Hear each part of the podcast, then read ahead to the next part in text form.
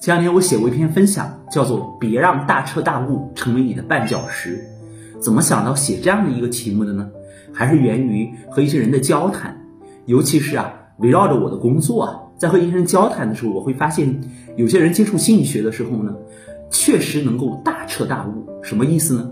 比如他听到一个说法，或者是听了一个老师讲的课，然后就很有感觉，就觉得哦，原来我的过去都是那样稀里糊涂的过的，我现在终于明白了，我要怎么对待我自己，我要怎么对待我的孩子。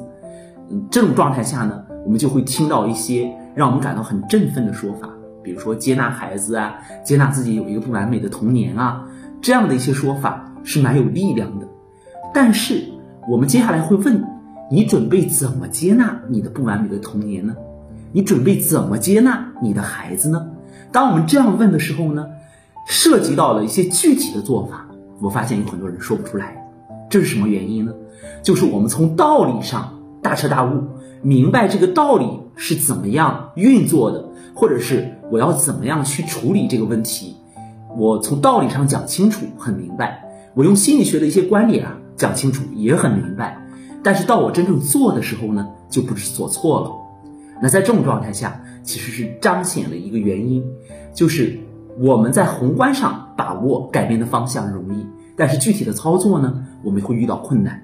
这就要求我们啊。更加脚踏实地的去做，而不是总想着从道理上或者是从理论上怎么去做。脚踏实地的去做啊，有一个核心，就是我们去觉察在关系当中那些细微的变化。当我们愿意去理解这些道理，或者是有一种醍醐灌顶的感觉的时候呢，我们从细节上把握一些问题的能力啊，就会变弱。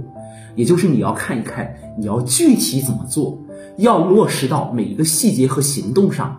这才是很有难度的，也才是最实用的。